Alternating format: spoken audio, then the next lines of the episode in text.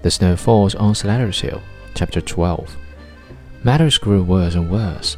Seven North Enders had been seriously wounded, and a dozen South Enders were reported on the sick list.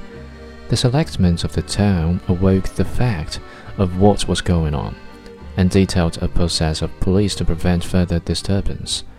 The boys at the foot of the hill, South Enders as it happened, finding themselves aside in the rear and on the flank, turned around and attempted to beat up the watchmen.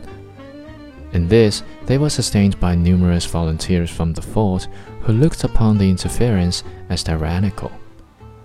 The watch were determined fellows and charged the boys violently, driving them all into the fort, where we made common cause, fighting side by side like the best of friends. In vain, the four guardians of the peace rushed up to the hill, flourishing their clubs and calling upon us to surrender. They could not get within ten yards of the fort. Our fire was so destructive.